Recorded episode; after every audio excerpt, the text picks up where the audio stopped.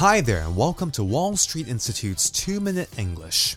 Time and time again, the most common question that I get from students is this How can I improve my English? Although there isn't a simple, all encompassing answer to this question, because everyone learns differently in different ways and at different speeds, I do believe the most effective way to improve in any language is to use it as much as possible in everyday real life settings. So, how is that possible on a day to day basis, especially in a place like Hong Kong where the majority of people speak Cantonese? Well, here are some things you could try pick up a short newspaper or magazine article or a paragraph from a book that you are interested in. Open your mouth and read it out aloud. Don't worry if you don't know how to pronounce certain words. Just practice getting comfortable with reading and speaking out aloud. Think of questions you can ask strangers and practice saying them out aloud in front of a mirror until you feel confident. How are you? What did you do today?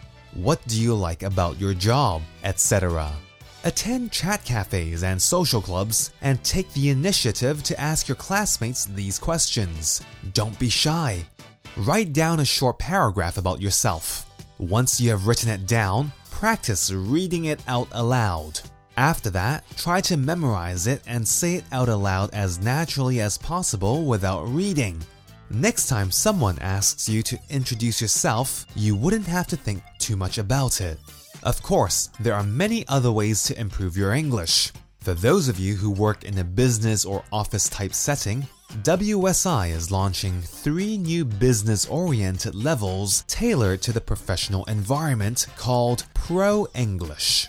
Instead of just learning English, you'll learn how to effectively use it in the professional workplace. Everything from everyday administrative tasks to executive led decision making.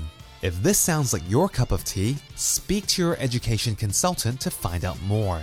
Well, that's all for this week's 2 Minute English. Bye bye.